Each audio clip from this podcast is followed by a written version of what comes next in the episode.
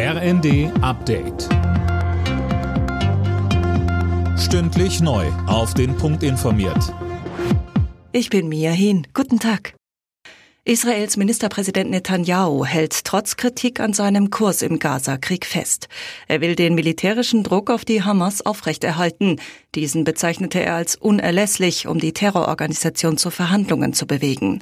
Zuvor hatte es in Tel Aviv Proteste von Angehörigen von Geiseln und Unterstützern gegen das Vorgehen der Regierung gegeben. Zuletzt waren drei von der Hamas verschleppten Geiseln bei einem Einsatz versehentlich von israelischen Soldaten getötet worden. Kanzler Scholz hat mit Blick auf Juden in Deutschland zu Mitgefühl, Solidarität und Offenheit aufgerufen. Das ist die Basis unserer Gesellschaft, unseres Zusammenlebens, sagte er beim Jüdischen Gemeindetag in Berlin.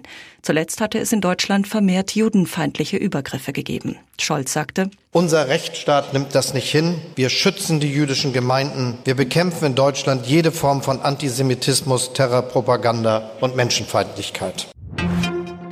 Russland will seine Militärpräsenz an der Grenze zu Finnland verstärken. Das hat Präsident Putin im russischen Staatsfernsehen angekündigt. Er begründete diesen Schritt mit dem NATO-Beitritt der Finnen.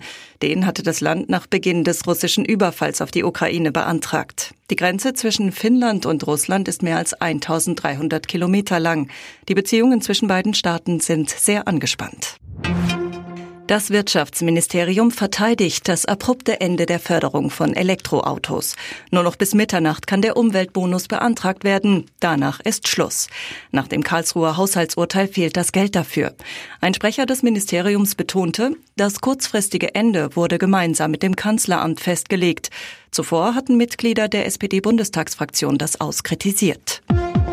Alle Nachrichten auf rnd.de